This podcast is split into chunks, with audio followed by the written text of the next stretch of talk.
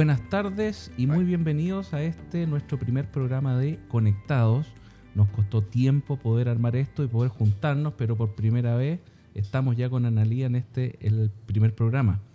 Así que estamos súper contentos por ello y tenemos unos muy buenos invitados. Y por supuesto, presentar a nuestra panelista, eh, presentadora y todo, Analía Rojas. Colaboradora. Colaboradora. Así que, Analía, por favor, adelante. ¿Cómo estás, Pablo? Todo Un bien, gusto todo bien. de reencontrarnos en circunstancias, bueno, distintas a las que planificamos alguna vez. Cuando te acuerdas empezamos a hablar de hacer un podcast, un programa Sí. que nos conectara precisamente, como dice el nombre de este programa.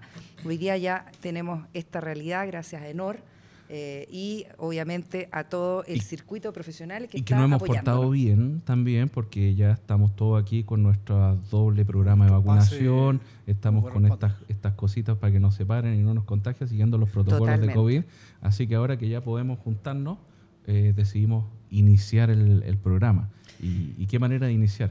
No, qué manera de iniciar, además con tremendos invitados, con tremendos temas. Eh, queríamos con Pablo lanzarnos en el primer programa con algo que estuviera no tanto en la coyuntura, pero también pensando en que teníamos que ligarlo obviamente a las discusiones que están hoy día en el mercado eléctrico principalmente.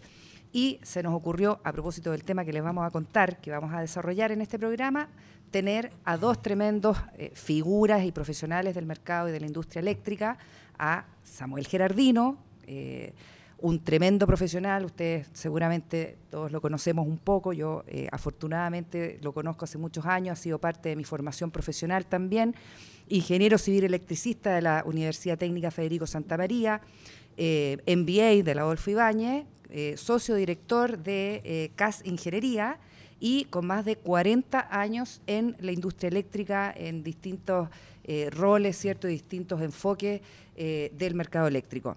Nos acompaña también Aldo Arriagada, ingeniero civil eléctrico de la Universidad de Concepción, Master of Science de la Pontificia Universidad Católica, con más de 35 años de experiencia en el mercado eléctrico, en operaciones, en planificación, y hoy día también gerente de ingeniería de CAS eh, Ingeniería. Así que a los dos, muy eh, buenas tardes, bienvenidos a este programa. Vamos a tratar de hacer una conversación eh, informal, pero seria. Eh. El objetivo es que repasemos un poco el tema que tú querías plantear, Pablo, Sí, eh, y que te invito a que le contemos a nuestros televidentes qué es lo que vamos a, ¿De qué se a revisar hoy día. Exactamente. Mira, lo- de- teníamos muchos temas porque el mercado eléctrico ha estado tremendamente noticioso. Han, han habido ahí publicaciones por uno y otro lado del gas, del gas natural y, y- y todo lo que está pasando ahí. Ahora se nos viene el tema de la sequía, que es algo que quizás vamos a tener que tocar en, en el programa, en este o en otro. Pero eh, algo que es más de futuro es considerar que las energías renovables están bastante eh, extendidas en todo el territorio nacional y ya están teniendo una buena proporción en la generación. Basta ver lo que tenemos en generación solar. Los ramp-up que tenemos en la mañana son importantes y hay que mantenerlos. Entonces, la pregunta es, nosotros teníamos un sistema que era un mercado basado en combustibles fósiles y ahora tenemos mucha penetración de energías renovables. Sigue siendo el mercado marginalista o el sistema marginalista el mejor ambiente para poder continuar desarrollando eh, la industria eléctrica o deberíamos quizás eh, detenernos y analizar si es que eh, es, vale la pena continuar en este o tenemos que pensar en otro, porque sabemos que hay otros países que tienen otros sistemas. Entonces, ya ha estado circulando en, en las redes y en ciertas conversaciones esta, esta duda y, y yo creo que vale la, la pena plantearla y tener una discusión respecto a eso. Así que la pregunta es, es, eh, la respuesta a esto es abierta y, y comencemos a, a ver qué opina cada uno. Aldo, no sé si tú tienes algo para comentarnos en eso. Y mm, bu- bueno, primero muchas gracias por la, por la invitación, la verdad que es una experiencia nueva para, para mí. Eh, es un tema, la verdad que bastante interesante, eh, no es del común de la gente, eh, es una, una cosa más eh, etérea eh, como de cierto sector eh, del- de, de la, de la industria eléctrica. El tema del mercado marginalista, la, la verdad es que yo tiendo a pensar que, que, que da lo mismo, es- se, se- se requieren algunas pequeñas definiciones. Porque en el, en el concepto, eh, La operación hoy día es marginalista. La idea base del modelo es, es, la unidad marginal. La planificación del sistema eléctrico, eso es marginal. Por lo tanto, entre el despacho y la planificación eh, y la planificación de la operación eh, es eh, relativamente cumple los, los preceptos del, del sistema marginalista. Sin embargo, si uno mira la planificación de la generación y la transmisión, parece que la cosa se, disocia un poco, porque en el origen el sistema marginalista es eh, la búsqueda de un sistema de tanto de generación como de transmisión que satisface la necesidad de consumo de, todos los clientes de la manera óptima. Y por lo tanto le pasa a los clientes el costo que significa manejar ese, sistema. Sin embargo, en Chile tenemos una eh, una planificación centralizada, pero las decisiones de inversión no son tomadas por la autoridad, salvo una indicación que no es más que eso, no, no, hay, una obligación de, construcción. Y por lo tanto, en la, hoy día la, la, la, situación de, transmisión sigue a la generación, eh, incorporando estos problemas de, de el tiempo que se demora el desarrollo de todos los proyectos de transmisión hacen que el óptimo es difícil de, alcanzar. O sea, mm. pareciera que el óptimo siempre está mucho más lejos. O sea que lo, que lo que tú planteas es que más que una discusión acerca del sistema propiamente tal, si es el adecuado o no, lo que tenemos que discutir es son los, lo que acompaña al sistema para poder hacerlo más perfecto, entre comillas, aunque sabemos que es un sistema un sistema imperfecto. Claro, porque al final son los agentes privados los que toman las decisiones de inversión. Aldo, mm. pero en ese sentido, y le, paso la palabra a Samuel inmediatamente con un, con un contexto, en un sistema, en un mercado con alta penetración renovable, empieza a ocurrir lo que hemos estado viviendo básicamente en los últimos eh, año y medio, creo yo, con horas, muchas horas al día, ¿no? en algunos nodos donde hay alta penetración solar sobre todo, eh, en donde los costos marginales eh, caen ¿no? y sistemáticamente se comportan tendientes a ser cero. Entonces la pregunta es, ¿cómo eh, un poco sobrevive, ¿cierto?, eh, los agentes que son generadores dentro de un sistema que tú, eh, evidentemente, en la, en la, mayor incorporación de renovables, si tú sumas eólica también, y probablemente si sumas almacenamiento, en algunos nodos del sistema o subsistemas, se va a producir esto de los costos marginales pegados a cero. Y ahí donde se viene el planteamiento de migrar hacia modelos que son básicamente day ahead o mercado de ofertas, ¿no? Eh, y esa es un poco la discusión que queríamos encaminar, aparte de todo el otro contexto que yo creo que lo tenemos claro, de que generación y adición de capacidad instalada sin soluciones de transmisión o de almacenamiento hoy día también es una discusión que, queda estrecha. ¿Qué piensas tú, Samuel, desde ese punto de vista de, esta orientación de, regulación o de reformas que habría que hacer en el mercado para salir de este concepto del costo marginal en cero? Bueno, costo marginal cero es una consecuencia de que existe obligación de generación. Existe obligación de generación, de esa es la, consecuencia que existe un costo marginal cero, porque en cualquier mercado competitivo y libre, eh, si yo tengo una oferta de precio cero, no, vendo mi producto. Ah, entonces aquí existe una obligación de venta. Y, y, esa obligación de venta es la que nos causa el problema. Entonces, cuando hablamos de un mercado de oferta, eh, bueno, yo no voy a ofrecer a precio cero. Claro. Igual, yo diría que el, problema que, que los modelos que estamos usando para optimizar la operación, como mencionaba Aldo, eh, son modelos teóricos. Y mm. de la teoría, eh, un modelo sería muy ambicioso pensar que recoge todos los aspectos de la economía o del sistema mismo. Entonces tiene imperfecciones esas imperfecciones obligan a que los modelos hagan simplificaciones. El tema es que si esas simplificaciones eh, se alinean en forma correcta con, con, la señal económica o incorrecta. Entonces nosotros nos encontramos, por ejemplo, con el sistema de transmisión. ¿cierto? Viene, hace una planificación centralizada que optimizamos generación-transmisión. Después decimos, mire, no, no se preocupe la transmisión porque la van a pagar los consumidores y le decimos a los generadores instalación donde quieran. Entonces, toda esa planificación centralizada se pierde porque el generador se va a instalar en un lugar a lo mejor que es más eficiente para él porque el sistema de transmisión le es indiferente. Mm. Y uno de los aspectos que ya estamos analizando, es que queremos desarrollar una línea en corriente continua. ¿Y sería la óptimo? No, porque si ponemos autoconsumo, el autoconsumo, que es un poco más caro, ¿no es cierto? Probablemente, fotovoltaico solamente para compararlo, con la línea de transmisión puede que sea más caro que desarrollar fotovoltaico en el norte. Pero como eso es una variable que se despejó, no, usted lo va a pagar, así que no se preocupe.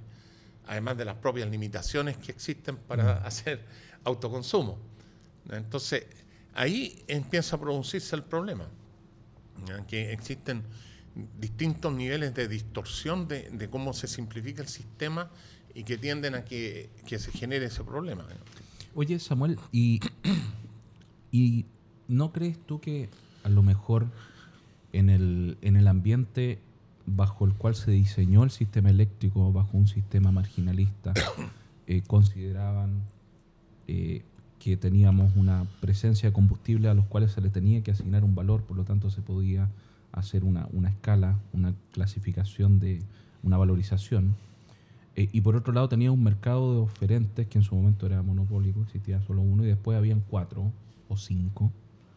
Pero ahora tenemos un mercado donde tenemos combustibles, entre comillas, que no tienen valor económico o que no se le asigna ahora un valor económico. Y por otro lado tiene una cantidad de oferentes mucho mayor. Aún así, eh, ¿tú crees que un mercado marginalista eh, pulido o, mejorado. sacándole todas estas cosas, podría seguir funcionando? Que, en que depende cómo nosotros lo estemos pensando. Que existe un, punto que es la planificación y otro la operación de tiempo real y otro la programación anual, mm. semestral. Entonces, en cada uno de ellos, yo creo, pienso que lo que es la planificación diaria, horaria, debe hacerse marginalistamente. Pero eso no significa que tenga que haber un precio cero. O sea, el único mercado que hay precio cero es el mercado, bueno, puede que haya otro, pero el mercado de la electricidad, porque me obligan a generar. Si yo no genero precio cero, mm. me van a castigar, digamos. Pero en ningún mercado alguien va a generar precio cero. Si yo levantar esa restricción y en un mercado de ofertas, que después lo llevan a un despacho marginalista igual, ese precio no sería cero. Claro, claro, porque ahí los ¿Eh? diferentes los diferentes agentes ofertarían un precio de generación, después se listaría ese precio y, en función de eso se realizaría el despacho. Y que a mí eso me hace recordar mucho las licitaciones que se hicieron de, suministro a distribuidores. Clientes regulados. A clientes regulados, porque en el fondo se trataba de eso, lo que se trató de, emular fue un sistema simplificado al extremo eh, de ofertas, de subasta, y lo que hay que hacer es tratar de llevar eso al mercado diario, al mercado intrahorario. ¿Ya? Entonces, desde ese punto quizás podríamos extrapolar el, sistema. Ahora, eh, muchas personas o, empresas podrían pensar, ya, pero ¿va a ser un mercado suficientemente transparente? O sea, ¿tenemos lo suficiente oferente en el mercado para que el incentivo siempre sea a tener el menor precio? ¿O, vamos a tener se va a generar un precio de confort. No, incentivos perversos. Un incentivo perverso. Yo en ese sentido, fíjate, el, para, para, aportarle a la discusión un poco de contexto, si tú tomas la experiencia en Estados Unidos y específicamente CAISO y luego más específicamente Enron, en este diseño de mercado de ofertas de IAGED, lo que pasó precisamente fue un incentivo, un contexto de incentivos perversos para que básicamente con este, el diseño dice lo siguiente, tú tienes dos mercados, uno de operación, en el fondo con una anticipación de un día, ¿no? donde tú haces una oferta, y eso es una, una, oferta, entre comillas, financiera. Y el día siguiente se hace un ajuste por eh, el ISO ¿no? O, el, o, el, operador, que básicamente va calzando efectivamente en la operación real. Cuando hay diferencias, surge entonces la operación en el, las operaciones de transferencias entre deficitarios y generadores con superávit, que básicamente ajustan ese mercado financiero que se planificó el día anterior. Y en teoría se netea. ¿no?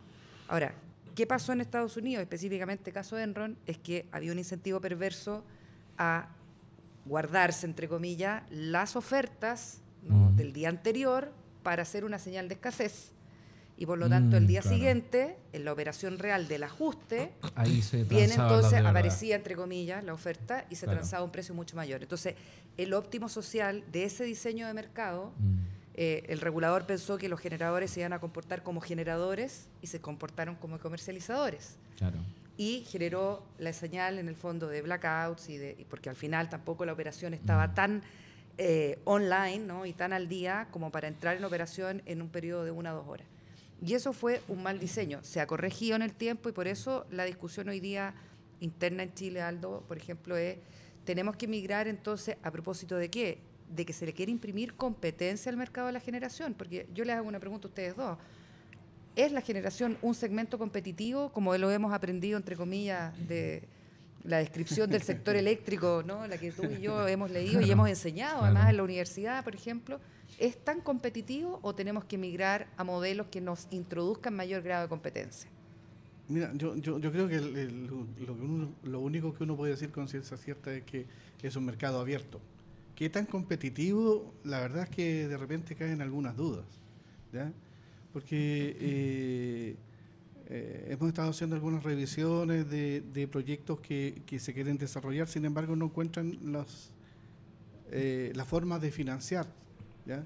M- eh, hay uh, varias tecnologías que están ahí en desarrollo a punto de, pero no tienen el, el, espacio en las licitaciones para poder entrar. ¿Ya? Esto de- me refiero a, a geotermia, por ejemplo, Mm. me refiero a CCP, potencia, me refiero a tecnologías de, almacenamiento que no está claro cómo, cómo se financian. ¿ya? Porque O- hoy día, como tú dices, hay, un, hay una especie de marginalismo en, lo- en, en- en los, eh, en los contratos, pero esos son contratos financieros, no son contratos de operación. Completamente financiero. Y- y ahí donde hay está la una- competencia. diferencia fundamental. Al final la competencia está en el mercado financiero, no en el mercado de generación. Que claro, de la claro, operación. claro, claro. Exacto, que eso pasa en las renovables, claramente. El que tiene la mejor estructuración es el que se puede ofertar el precio más bajo. Claro. No, no el que tenga la planta más eficiente necesariamente. El, el tema que, que cuando tú te presentas a las licitaciones, ne- no es lo mismo cuando uno se presenta con una cartera diversificada en tecnología que cuando uno se presenta con un proyecto solo con una tecnología. Mm. Porque si uno determina el, eh, la tasa de descuento por riesgo es completamente diferente en un caso y otro. Entonces, en la medida que uno diversifica la tecnología, se di- diversifica sus contratos, ¿no es cierto?, geográficamente, y además des- divers- diversifica la, o- la oferta de generación geográficamente, pues el sistema de transmisión juega un papel relevante, Mm. eh, tiene mucho menos riesgo que aquel que entra a un, a un solo riesgo. Incluso hay casos en que tener un contrato es peor que no tenerlo. ¿no? Claro. Ah, porque el contrato al final es un instrumento de orden financiero que podría no existir. Entonces, yo... ¿Y eso tú crees que lo han, lo han entendido los bancos? A propósito de estas exigencias del PPA, ¿no? Para Mm. fi- financiar el primer Es que el- proyecto de una desarrolladora. Es que el, el problema es que tenemos un desacople entre lo que es el, el mercado spot y lo que es el- el- la- los cálculos que uno hace de lo que hace la proyección del mercado spot hacia el futuro. Porque está muy distorsionado, porque como dijimos, la, la generación se hace en forma libre, pero la transmisión no. Entonces la transmisión llega atrasada y cuando llega atrasada la transmisión genera cotos de casa, donde solo algunos pueden participar y el que entra lo matan. Entonces, esa distorsión que, que tiene que ver con el modelo general que se ha ido desarrollando, la- el, el hecho que los generadores no acceden a los ingresos tarifarios, por ejemplo, era una manera que minimizaba ese riesgo y permitía un ingreso al mercado spot. Y había financiamiento para las empresas en el mercado spot, pero con un sistema de transmisión que no es así, alguien puede estar recibiendo ingresos cero. Y la obligación de tener contratos es compleja porque acceder a un contrato requiere costos de transacción, digamos, que no son bajos, y las modalidades que se inventaron, como los precios estabilizados y la autogeneración, son todo eh, cosas que no son competitivas, o sea, están simplemente, no reflejan la realidad del mercado. O sea, en un, el precio en- estabilizado debería ser el precio que, que tienen la, de las licitaciones, un precio a largo plazo de nudo, Mm. Porque es un precio calculado por otra parte. Si se supone que es competitivo, perfecto. Y si no es competitivo, bueno, habría que revisar las licitaciones, ¿no? Pero si creemos que un precio competitivo es el que deberían estar recibiendo los PMGD, que no tienen opción de participar fácilmente en una licitación, O el ya sea de clientes libres o de clientes regulados. Y ahí hay un, hay un tema que mientras hablaba se me ocurrió eh, para conversar. Eh, hay, hay dos grandes líneas o dos grandes temas que van siempre de la mano, siempre conjunto cuando uno lo, lo escucha, que es transmisión y almacenamiento. Y ahí eh, eh, yo siento dos cosas, y a ver qué opinan ustedes. ¿Qué es más importante o qué va primero? ¿Transmisión o almacenamiento? ¿Las podemos separar o tienen que ir juntas? Esa es la primera. ¿Ya? Porque. De a poco, de ya, poco. De poquito. Esa es la primera, pero ya saltaron al tiro. Ya. y la segunda, ¿no, ¿no les da la impresión que a lo mejor el mercado o los formatos de almacenamiento, eh, claro, todos dicen, oye, necesitamos un espacio para poder eh, realizarlo, qué sé yo. Cuando teníamos recién la energía solar y la energía eólica era lo mismo, necesitamos un espacio. Y de repente pasó algo en los precios que fueron competitivos y pudieron entrar. A lo mejor eh, en el espacio nos estamos adelantando un poco y, y- y lo que se está pidiendo es una normativa para que tengan claridad de cómo hacerlo, pero no es que por el hecho de que aparezca van a estar. Mm. ¿ya? Esos son los dos temas que quiero plantear, a ver quién quiere eh, asumir el desafío. Mira, yo voy a, to- voy a tomar el, el- el primera pregunta tuya. La, la transmisión lo que hace es arbitrar precios en un espacio geográfico. ¿no es cierto? Porque en rigor, si la transmisión se tuviera que autofinanciar, solo se financiaría como buen sistema de transporte cuando estuviera congestionado, olvidándonos de las OIT, de las pérdidas de transmisión, que es una, una ficción, sí. No una ficción, digamos, pero una cosa propia del sistema eléctrico, que son ingresos muy menores, que era un origen al concepto peaje. Cuando los costos fijos son mucho mayores que los costos variables, tenemos que ir a tarificación de costo medio, que es el caso de la sistema de transmisión. Claro. ¿no es cierto? Y si lo quisiéramos tarificar a- en forma marginalista, estaría siempre saturado, como ocurre con los sistemas de transporte, con el Transantiago y con miles de cosas. Eso, la teoría económica la estudiaron hace miles de años ya. No, no estoy diciendo nada nuevo. Y cuando yo trabajo en la acumulación, lo que estoy haciendo es arbitrar en el espacio del tiempo. ¿Ya? ¿ya? Si fuera Einstein diría que es lo mismo. Entonces, tendría que tener exactamente el mismo tratamiento. No puede, en, el- en la medida que la acumulación interviene en el mercado para comprar barato y vender más caro, cuando llega a la perfección ya no tiene nada que hacer porque sus ingresos son Claro, Cero. no, no- no se genera ninguna distorsión, pero desde el Y punto de y- vista mira, de y desarrollo adicionalmente, si hubieran costos marginales cero y cero, no tendrían nada que hacer. no tendría nada que hacer. ¿ya? Entonces, la, su manera de, de financiarse es simplemente a costo medio y si tuviera un ingreso por Ya. arbitrar precios se les cuenta como lo ITEP. Claro, pero, pero desde el punto de vista de desarrollo, uno podría decir, ¿sabes qué? Es más fácil poner dos sistemas de acumulación gigantes, Mm. eh, uno en cada extremo de la línea. Tipo grid booster. Claro, eh, y con eso me ahorro la construcción de una línea con las problemáticas, virtual, eh, con las problemáticas que tiene. Australia, sí. Eh, entonces, no sé si eso se está visualizando dentro de la transmisión. Hemos visto que en, el- en las licitaciones de transmisión han habido internos de, intentos de sistemas de almacenamiento, Sí. entre comillas, Sí. pero eh, no Son sé, como que le, le- le más falta algo. Por eso mi pregunta era, a, lo mejor estamos equivocando Es el- que el- eh, quién va primero. No, no lo sé, no tengo que- respuesta para es eso. que lo, lo que te comentaba yo, uno está arbitrando en el espacio geográfico, no en el tiempo. Mm, Si yo lo hago en el tiempo, puedo disminuir el tamaño del sistema de transmisión, porque evito que se produzcan estas grandes transferencias, si lo ubico voy. adecuadamente. ahí voy. Entonces, al final, la acumulación es como un elemento, se podría considerar como un elemento de la transmisión también. Pero yo creo que es una distorsión, porque este, este es un sistema completo, hay generación, distribución, transmisión, y dentro de esos elementos hay subestaciones, también está la acumulación. No, no, no hay que empezar a hacer estas separaciones al principio. Yo, uno después lo puede separar por efectos tarif- tarifarios, digamos, porque no puedo pretender hacer la planificación de la generación, la transmisión, la distribución junta, porque no tengo capacidad No tiene hoy día. capacidad. Regulatorio. Claro. Entonces estoy obligado a regularlo y a establecer algunas diferencias. Mm. Pero tienen que ser, eso, eso, esos segmentos establecen tienen que ser coherentes. No pueden haber señales perversas como hoy día ocurre con la transmisión pagada por todos los consumidores. Eso generalmente es perverso. ¿Quién, ¿Cómo sabemos que la línea de continua debe ser de 3.000, de 2.000, de 1.500 si el autoconsumo no es competitivo contra un proyecto que se instala a gran escala en el norte, en donde la transmisión a mí me la hacen pagar igual como autoconsumo? Ujú.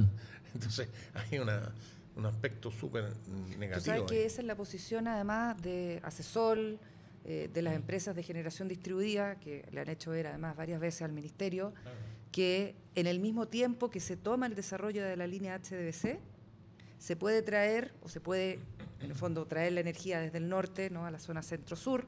Tú podrías generar en el mismo tiempo otros 4 a 6 gigas de generación distribuida eh, a propósito en el fondo de quién paga finalmente la cuenta. Claro. ¿ah? Porque todavía el, el- el punto es esto de el costo, si es costo efectivo o no, y quién Mm. lo paga. Mm. Aldo, ¿y tú? Quedó una, quedó una, una de, las, de las consultas de Pablo ahí en el aire, ¿no? Tú- ¿Qué primero? Es decir, ¿qué ¿El huevo o la primero? es decir, a mí me, a, mí me, a mí me Almacenamiento, gusta transmisión. tratar de empujar a, a- a que se tomen definiciones, que, que Sí, un poco de pero- polémica. Claro, ¿no? pero, pero ¿Eh? me pareció que la, la, la consulta era en el sentido de que hay tecnologías que están pidiendo cancha, digamos. Hay tecno- Claro. Exacto, hay tecnologías que están pidiendo cancha y, y- y Eh, es, ¿por qué es- las es la hora de salir qué- a jugar a la cancha. vamos a- eh, bueno, eh, pareciera que es un problema del diseño de las licitaciones, porque, porque mira, si, si volvemos al origen del sistema marginalista, donde este planificador central toma buenas decisiones, vamos a suponer que toma buenas decisiones, trataría de hacer un mix de, de tecnologías de manera que el, el- el- producto final fuera el, óptimo para, para la sociedad, para la sociedad consumidora, que es la que compra y paga la electricidad. Eh, pero eso no, no, no está así porque al final eh, empuja por precio solamente. Eh, ahora, esta- estas tecnologías que yo estoy diciendo que, que están pidiendo cancha para entrar, son tecnologías que se van a requerir en la medida que el parque termoeléctrico, eh, principalmente el basado en carbón, sale de servicio. ¿ya? Eh, y, y una vez que salga de servicio el carbón, en algunos años más también eh, tendrá su espacio eh, garantizado salida del gas. Exacto. ¿ya? Exacto. Eh, se quedarán probablemente como, como, como respaldo para situaciones como la que estamos viviendo hoy día. Digamos que na- nadie supone que exista un sistema solamente basado en renovables que sea tan fuerte que sea capaz de resistir una sequía como la, como la actual. Mm. Ya, entonces, el, el- el- el tema ahí es que tal vez se requieren algunas decisiones un poquitito más audaces Mm. en cómo incentivar el desarrollo de algunas tecnologías que brindan servicios que, eh, que no están asociados al, al campeón hoy día, que, que es la, la generación fotovoltaica. O sea, Claro. la generación fotovoltaica hoy día no hay con qué darle. Agarrar un palo, no, no, no, no, se te va a quebrar el palo, ni el fierro tampoco. ¿ya? Porque eh, eh, eh, es tan barata que, que ella misma se puede convertir en combustible Mm. de otros eh, de otras fuentes. Entonces, temas de almacenamiento, la, las baterías, o, o- o aire comprimido, aire líquido, o, o el mismo la- le- hidrógeno que Hidrógeno está tan de moda ahora, ¿no? Eh, todas esas cosas necesitan electricidad para, para poder funcionar, excepto la tecnología CSP, Mm. que no hace un paso por electricidad, sino Pero, que capta pero eso, directamente eso el sol. significaría quizás que el regulador eh, se casara con alguna tecnología. Claro. Mira, Podría orientar, y, eso es eso o eso asignarle eh, una cuota. nu- nuestra historia Yo- yo quiero decir algo, ha tratado de estar Yo quiero decir de algo A ver, respecto de, los roles, de los liderazgos, porque también está súper en boga hablar de liderazgos de organizaciones o instituciones, ¿no? Eh, y vis a vis de la experiencia internacional que uno está viendo donde, por ejemplo, coordinador eléctrico o ISO, operador, toma ciertos liderazgos para el desarrollo y apuestas tecnológicas, ¿no? Eh, Grid Booster en Alemania es una- un acuerdo entre cuatro operadores eh, eléctricos ¿no? que deciden instalar las baterías de gran escala y, luego se plaza al, a- al pan- al plan de activos de, la transmisión. O sea, primero fue la inversión y después fue cómo se paga. Pero eso fue un liderazgo. Pero aquí hay algo que no hemos mencionado y yo creo que siempre vale la pena recordar. En nuestro contexto de transición energética urgente, ¿no? Mm. Podemos discutir de la aceleración de esto, si es más rápido o más lento, pero la señal es que estamos en un periodo donde tenemos que hacer una transición que nunca se ha hecho tan rápida como nos va a tocar a nosotros. ¿no?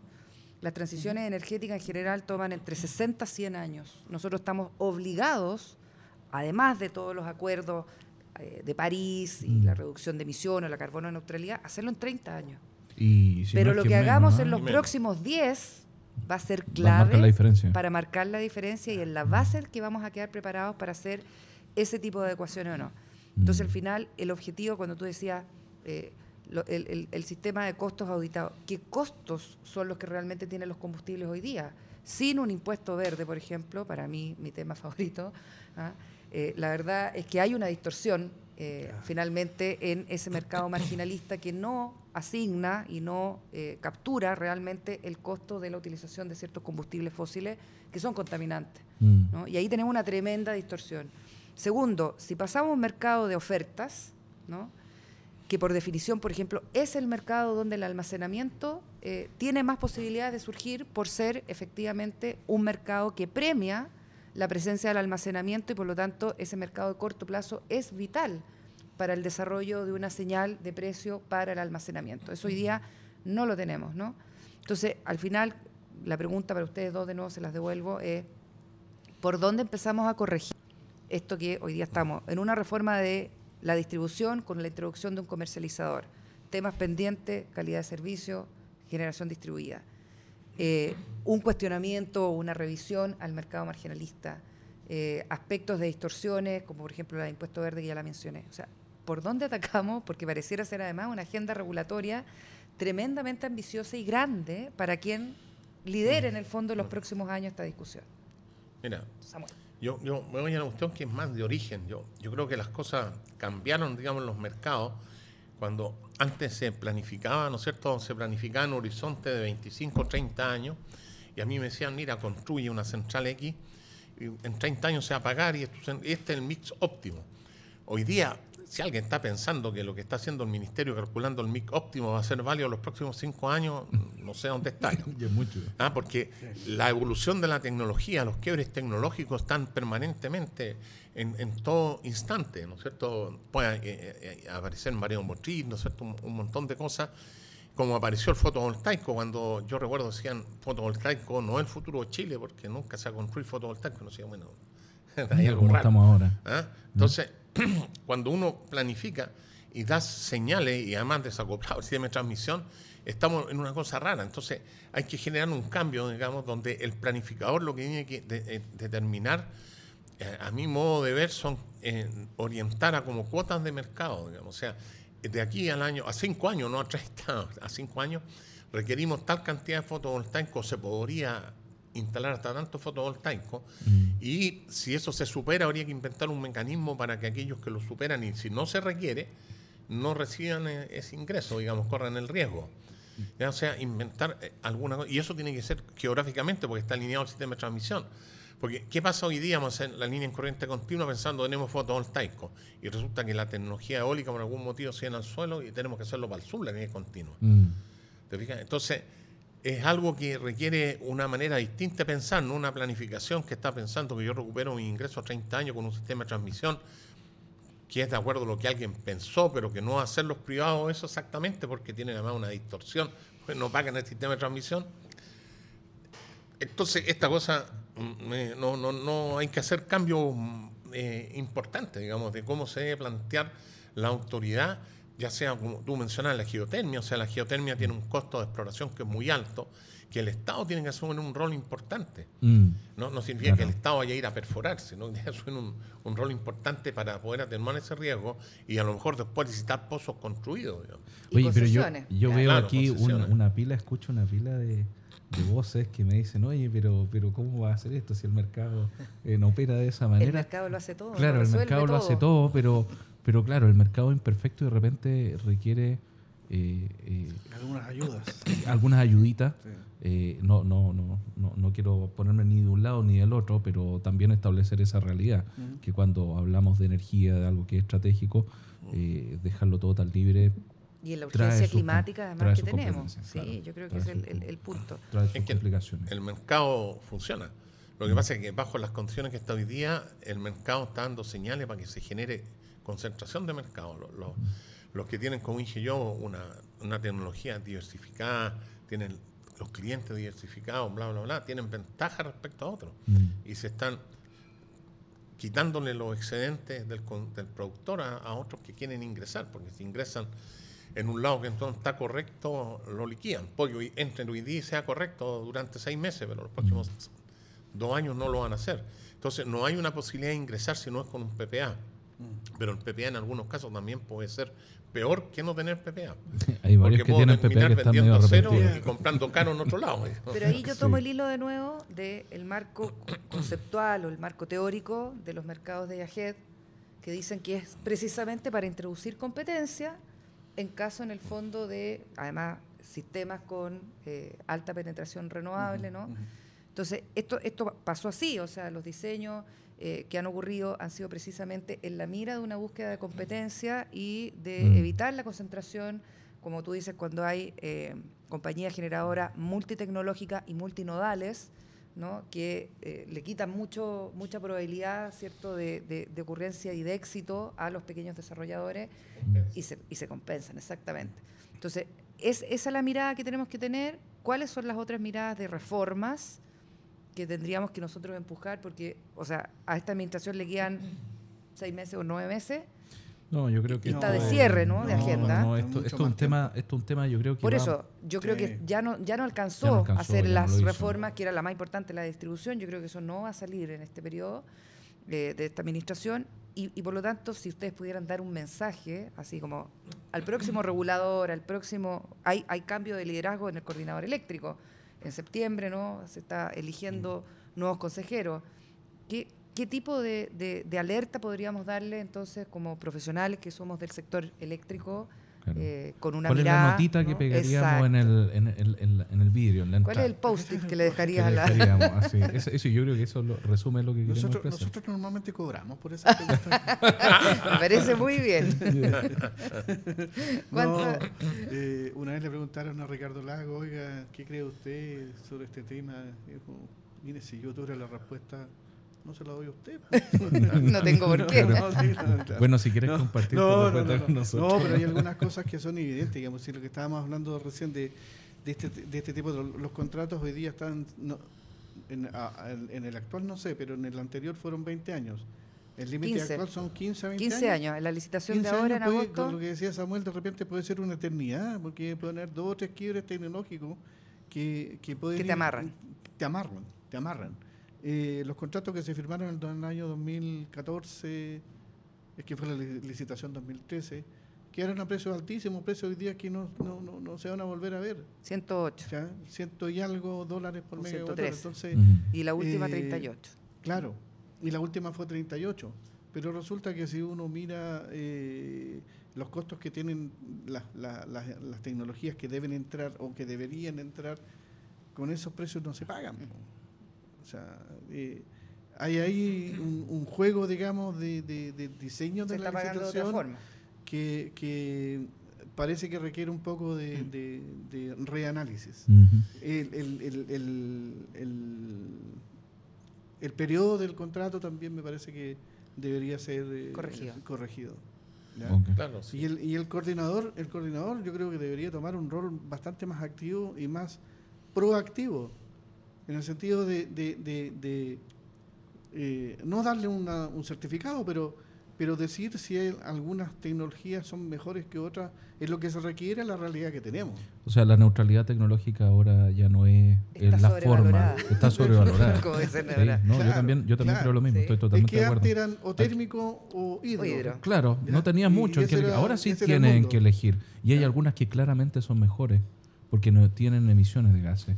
Entonces, no puede ser que, que, sea lo mismo. mismo. Eso se traslada ¿eh? a costos. Yo creo que hay Samuel, algo. ¿y Samuel, a ver qué nos dices Tu post-it para el final, Claro. para ir cerrando. Para ir cerrando, eh, yo, yo pienso que, mm, que hay que reestudiar, ¿no es cierto? Que el- no puede ser, digamos, que se haga un- una oferta de un contrato de energía a 30 dólares, por decir algo, cuando el sistema va a tener que hacer una inversión en acumulación que cuesta 55 dólares, que haría al final un precio de 30, ¿no es cierto? Y a nadie le importa porque la acumulación no es obligación de hacerla, el generador lo ofrece, se gana el contrato y alguien queda con el cacho de la acumulación. Mm. Y eso no está resuelto, entonces ahí vemos que, que ofrecer a 30 no tiene sentido, entonces ahí es donde viene lo que conversábamos, que el mercado tiene que ir también a un mercado de oferta para que se calce el mercado de largo plazo, plazo los contratos y con el despacho del mercado spot, de manera que el mercado spot en sí sea un mercado competitivo. O sea, tenemos que rescatar al mercado spot como un mercado competitivo para que se atomice el mercado y pueda entrar nueva competencia sin necesidad de estar dependiendo, si se ganó un PPA, que es muy difícil, de un precio estabilizado, que no sé qué diablo es, que ya no sirve, y, y el autoconsumo que le prohíben generar. Entonces, hay que revisar y eliminar todo eso, porque a mí no me permiten instalar en mi techo un tremendo generador que quiero abastecer a quien quiero. Y me dicen, no, si usted supera Los los, 300 50, kilos. los 50 kilos, ¿no es cierto? Todo lo que va a generar de más se lo vamos a expropiar, digamos, y se lo vamos a regalar a sus vecinos. O sea, eso parece inconcebible en cualquier mercado. Estoy plantando tomates más los que no. Le, quito los tomates y se los regalo a sus vecinos. Eso es inconcebible. Mm. ¿Y qué tengo que hacer? Ah, crezcan. Hoy me voy a reunir con varios, vamos a hacer como una especie de cooperativa. No, no, no, tienen que ser en un mismo terreno, un mismo empalme. Ah, te no, no. llenan de, de, de- de- ¿Ya? de camisas para Claro, entonces amarran, co- ¿no? compres un terreno grande y tiene que ser bien grande porque como PNG tampoco tiene que ser suficientemente grande para entrar en una licitación. Mm. Entonces, todo lo que es el autoconsumo, el, el desarrollo, que estoy evitando transmisión, estoy evitando distribución, ¿no es cierto? Está mal, está mal. Está mal Entonces, planteado. m- mi idea de pegar es que tenemos que, que revisar muchas cosas que en el tiempo partieron bien porque no estaban precisadas y se fueron precisando Mm. de una manera incorrecta, Correcto. más bien por lobby que por conveniencia de mercado. Nosotros habíamos estado dándole vuelta a, a este tema de cómo se podría hacer un, un cambio, así como a oferta, digamos, pero eh, sin, sin cambiar mucho. Ah, ya, no, no, no bueno. es un tema de como gato pardo. Pero, No, no, pero- no es, no un cambio a la chilena, no, no no es es eso. gatopardismo, no, no, pero, pero Transición. es una transición, podría ser una transición, cómo moverse de un sistema a otro.